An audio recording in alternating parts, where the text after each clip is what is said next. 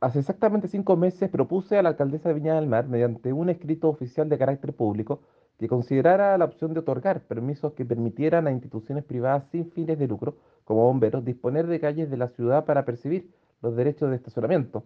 Esta acertada determinación de ahora recoge la propuesta realizada y significa entregar un servicio necesario para la, la ciudad y que debe ser administrado por una institución seria y confiable y ejecutado con total transparencia.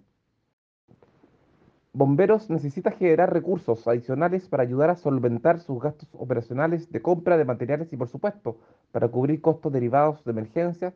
Es por eso que esta entrega de servicio de parquímetros es totalmente acertada y de gran utilidad.